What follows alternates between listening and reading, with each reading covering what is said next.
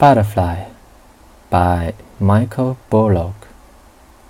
The first butterfly of spring, orange and purple, flits across my path, a flying flower that changes the color of my day. 蝴蝶，英国，迈克尔·布洛克。